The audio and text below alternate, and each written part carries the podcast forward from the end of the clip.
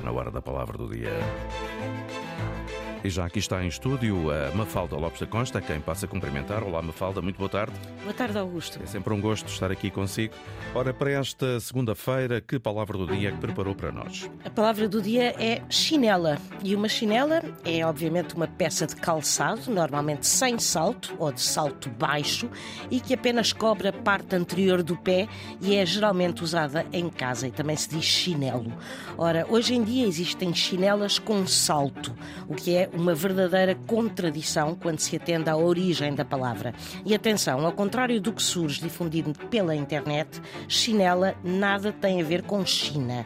Chinela e chinelo derivam do vocábulo genovês, ou seja, é uma palavra que tem origem no dialeto genovês e vem de cianella, que por sua vez se formou a partir do termo italiano pianella, que significa plano, numa alusão à falta de salto desta peça de calçado. Portanto, chinela é sem salto.